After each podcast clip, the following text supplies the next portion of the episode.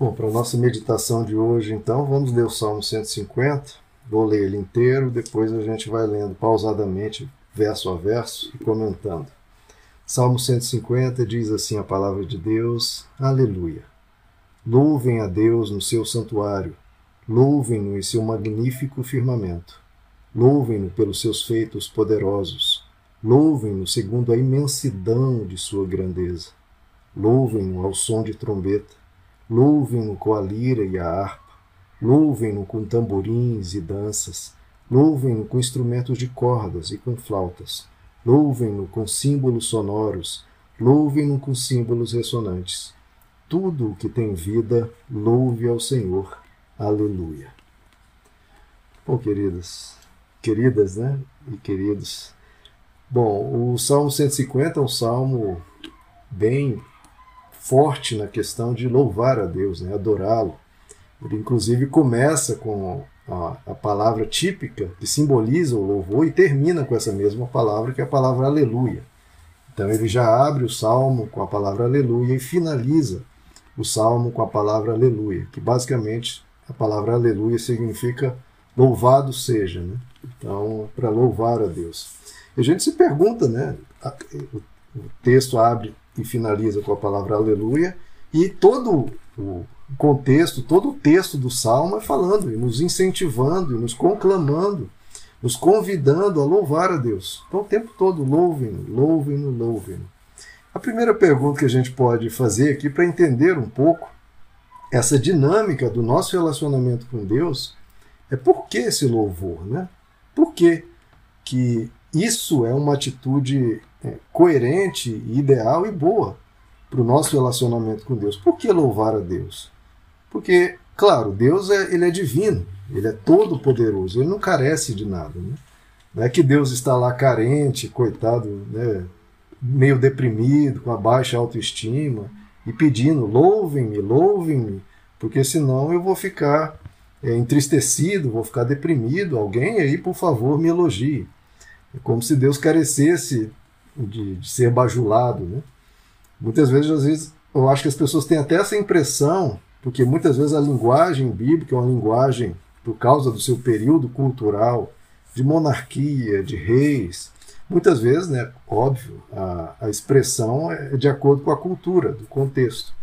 Então, muitas vezes ali utiliza-se palavras relativas a, a Deus é o rei dos reis, senhor dos senhores, então, muitas vezes eu acho que a gente acaba trazendo isso para o nosso momento atual, achando que Deus é um rei que precisa ser bajulado pelos seus súditos, que quer ver os súditos dele se prostrando de muita, muita maneira servil. Quando não é exatamente assim. Né?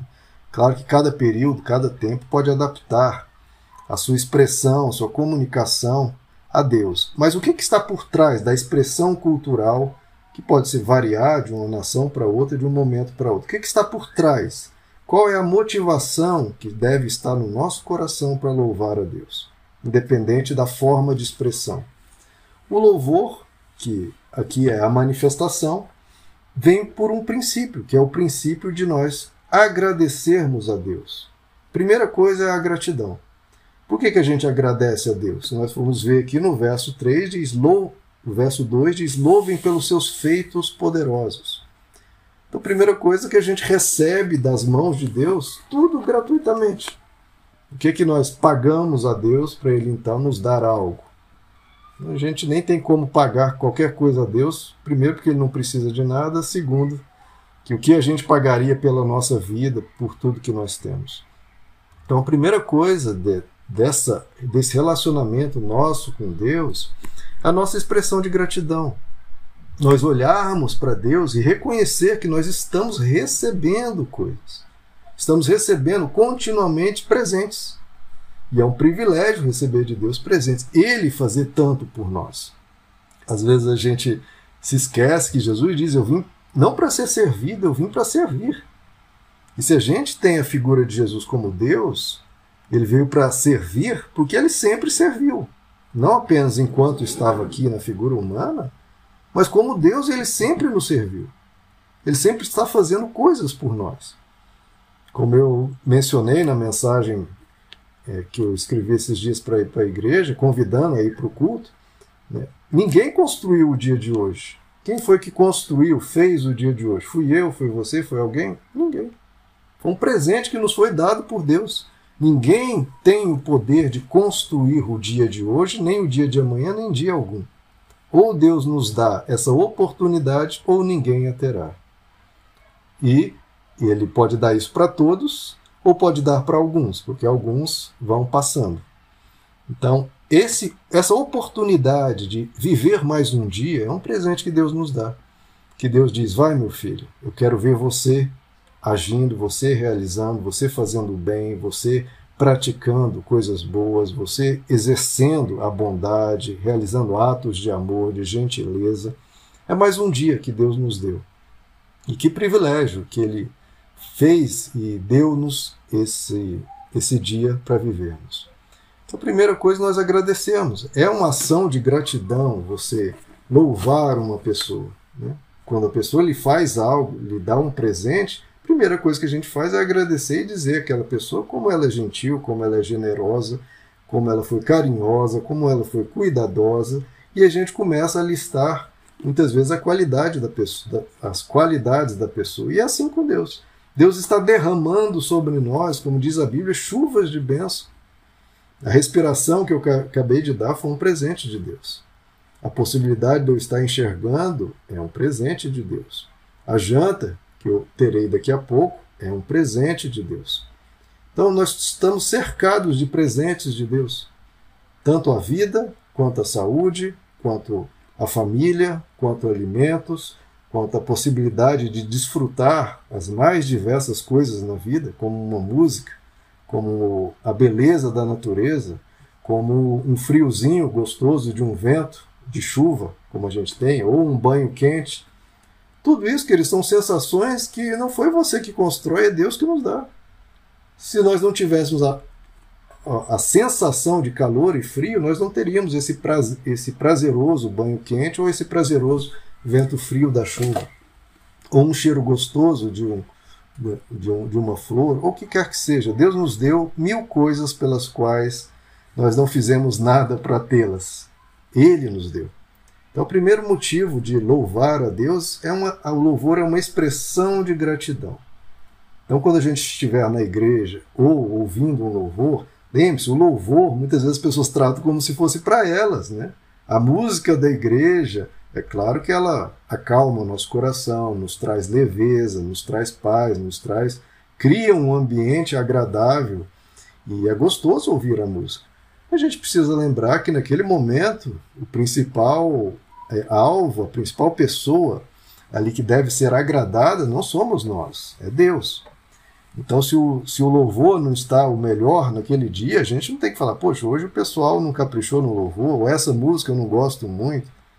Bom, a música não é para nós, a música é para Deus. E a música, os instrumentos podem não estar na melhor harmonia, mas o que mais importa é a harmonia do seu coração com a presença de Deus. Porque se todos os instrumentos estiverem sendo tocados com a mais absoluta perfeição de uma orquestra, mas se o seu coração estiver indiferente, estiver em desleixo, estiver é, avoado, estiver pensando em outras coisas, qual é o seu relacionamento com Deus naquele momento? Aquele momento de louvor é um momento de você e Deus. Tanto é que é até típico, é comum nós fecharmos os olhos, seja na oração, seja no louvor, para quê? Para você se relacionar com Deus. Esqueça quem está ao seu redor. Esqueça as pessoas, esqueça até os instrumentos estão sendo bem tocados ou não. Ou se aquela é a sua música favorita ou não. Esqueça tudo isso. Louve a Deus. É você e Deus. O que o louvor que você está prestando naquele momento? Qual a qualidade, não em termos da, su, da, da sua capacidade sonora, né, de, de tenor ou de que quer que seja. Não. É como o seu coração está se expressando em sinceridade, em devoção, em amor. Qual o nível do seu relacionamento com Deus? Você já se perguntou isso? O nível do seu relacionamento com Deus. É um fiozinho fino, quase inexistente, quase desaparecendo, é uma conexão poderosa entre você e Deus? Isso não depende de Deus. Porque da parte dele pode ter certeza que ele faz tudo para ter essa conexão conosco. Agora, o quanto a gente abre o coração, o quanto a gente escancara o nosso coração para ter essa conexão forte, o quanto a gente se derrama, o quanto a gente foca no que está sendo dito, no que está sendo expressado, o quanto você realmente se quebranta, o quanto você coloca as suas emoções e o seu ser naquilo, para expressar realmente gratidão a Deus pelo que Ele te deu, pelo que Ele te dá, por quem você é. Então, esse nível de profundidade é algo que nós temos que construir. Você, eu. Ninguém pode construir, eu não posso fazer você ter um, um, um coração totalmente aberto para Deus. Posso te ajudar, mas no fim das contas é você, você indivíduo. Não é sua mãe, não é seu marido, não é seu amigo, não é ninguém. É realmente um relacionamento particular, pessoal. É você e Deus, mais ninguém. Então, na igreja, onde você estiver, é um relacionamento pessoal. Você e Deus. Você e Deus. A primeira coisa que faz o nosso coração derreter na presença dele, e esse derretimento do nosso coração que nos faz nos aproximar, nos encher de, de amor por ele, primeira coisa que move esse, esse coração, às vezes duro, nosso coração, é a gratidão. Nós pensamos e reconhecemos tudo que ele nos dá. E o segundo ponto, essa gratidão eu vejo no verso 2, louvem-no pelos seus feitos poderosos, o quanto ele nos dá e faz por nós.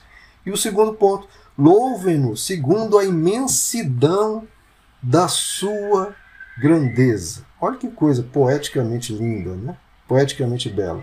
Louvem-no segundo a grande, a imensidão da sua grandeza. Duas palavras expressando coisa, algo gigante, né? Imensidão não apenas imensidão, imensidão da sua grandeza.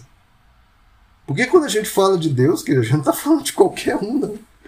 nem de um ser humano especial, não o presidente dos Estados Unidos, né, o, o, a rainha da Inglaterra, nós estamos falando de Deus.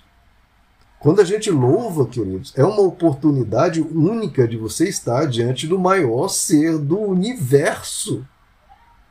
A gente não pode perder isso de vista com quem estamos falando quando a gente louva.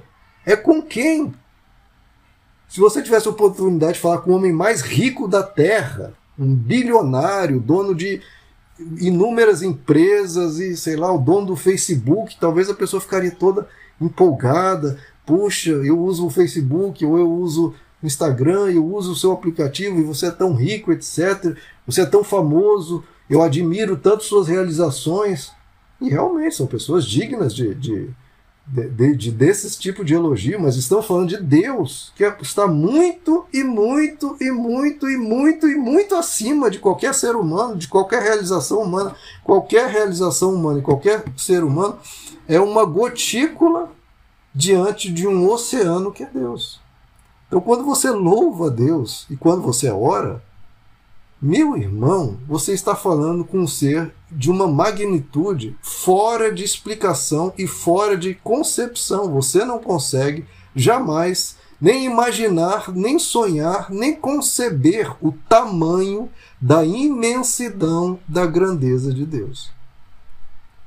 Então a gente louva não apenas pelo que ele faz por nós, que ele faz coisas demais, demais, demais, e coisas as quais que conte Conte, desde que você nasceu até hoje, quantas coisas Deus fez por você? Foram centenas? Foram milhares? Foram milhões? Foram bilhões de coisas que ele fez? É uma quantidade inumerável. Tanto das que você conhece é inumerável, quanto das que você nem sonha que ele fez e ele fez. Seja coisas que você recebeu, que você nem notou, estava lá quando você precisou, e coisas que você acabou sendo poupado, que não chegou até você, uma doença, um acidente, um sofrimento. A gente já poderia ter nascido deformado, a gente já poderia ter nascido em situações precárias. E nós fomos poupados de inúmeras coisas e recebemos inúmeras coisas. É tudo inúmero quando a gente fala de Deus. Então, essa gratidão pelos inúmeros feitos de Deus por nós, mas não apenas pelo que ele faz, mas e especialmente e principalmente por quem ele é quem ele é. ele é gigantescamente maravilhoso. Ele é mais especial que qualquer coisa que jamais existiu e jamais existirá. Ele é esplêndido, ele é sublime, ele é elevado, ele é puro amor, ele é a bondade perfeita. Perfeita. Não há nada que você pense em bondade que Deus já não tenha feito e feito muito melhor. A gente nem consegue imaginar o nível de justiça e bondade que Deus tem, porque nós somos seres defeituosos até mesmo em sonhar e imaginar com a bondade. Então, queridos, diante de tudo isso, o que esse salmo diz, louvem, o tempo todo dizer, louvem, louvem, louvem, louvem, aleluia, aleluia, louvem. É até pouco o quanto a gente precisa se derramar na presença de Deus, quanto a gente deve exaltá-lo, louvá-lo, estar com Ele e se derramar mesmo, para que essa conexão entre nós e Ele seja profunda, seja real, não seja da boca para fora. Não é para você abrir e ficar falando palavras bonitas. Isso não é a real conexão. A real conexão é você realmente se entregando, você vivenciando a profundidade daquele momento e a profundidade que você dá ao momento. Se você enxerga aquele momento como especial, como único, como um, um, privilégio, uma oportunidade de ter essa comunhão com Ele, aquilo cresce e ganha outras proporções. Várias pessoas, diante do, da mesma música, do mesmo ambiente, da mesma palavra, alguns saem e acham, é, foi, foi bonitinha a música, e sai sem graça, sai da mesma forma que entrou, sai. É, foi, foi bom ter vindo, passa, um, um passatempo. E há aqueles que saem, queridos, impactados. Impactados. Não necessariamente por causa da música, ou do cenário, ou do ambiente, mas porque realmente, ao abrir o coração, tiveram um contato, uma experiência, uma vivência real com Deus. Esse Deus maravilhoso. E essa é uma experiência que só cabe a mim e a você. Ninguém pode nos dar. É nós com Ele. Uma experiência particular que você pode ter e está disponível para todos. Porque Deus diz: Buscais e me achareis. Mas isso ocorrerá quando me buscares de todo o coração. Isso é mágico. Isso é um mistério. Isso é maravilhoso. Quando a gente se coloca na presença dele para louvá-lo, para adorá-lo. E isso, queridos, é algo que ele merece e a gente precisa, e é algo que mexe com o nosso ser e ativa uma vida espiritual bem mais bela, bem mais profunda, que nos transforma. Isso nos transforma. Isso realmente impacta o ser humano e muda o ser, muda o ser para algo mais, mais elevado. Amém, queridos? Vamos orar? Senhor nosso Deus, nós te louvamos, nós te louvamos e queremos participar desse coro, desse coral que a tua palavra aqui diz. Louvem-no no santuário e louvem-no nos céus, no esplêndido firmamento. Os anjos estão te louvando porque conhecem a ti. Que a gente te conheça a tal ponto, a, a tal ponto que possamos dar um real e profundo louvor a ti, em gratidão, em amor, em relacionamento. Nós, Senhor, queremos que o nosso coração esteja cada vez mais alinhado ao teu, cada vez tendo mais contato contigo, cada vez mais experimentando da riqueza e da beleza de caminhar contigo. Queremos ter o Senhor conosco, queremos estar contigo. Não apenas o Senhor está conosco, que sempre está, apesar de muitas vezes não reconhecermos, mas nós estarmos contigo e reconhecendo a beleza e a grandeza de quem tu és e de tudo que o Senhor fazes por nós. Não apenas, de novo, o que o Senhor nos dá, mas principalmente quem tu és. Que a gente se maravilhe todos os dias com esse privilégio de podermos comunicar contigo, de podermos clamar a ti, como nessa reunião de oração. Nós vamos conversar com o Senhor, expor as nossas questões a ti, isso é um privilégio. Nós te louvamos, Senhor, por tudo que o Senhor nos deu, por tudo que o Senhor nos dará, pelos inumeráveis benefícios que o Senhor nos deste. Tem misericórdia sempre de nós, Senhor, e continua conosco, pois precisamos de Ti. Louvamos ao Senhor. Aleluia.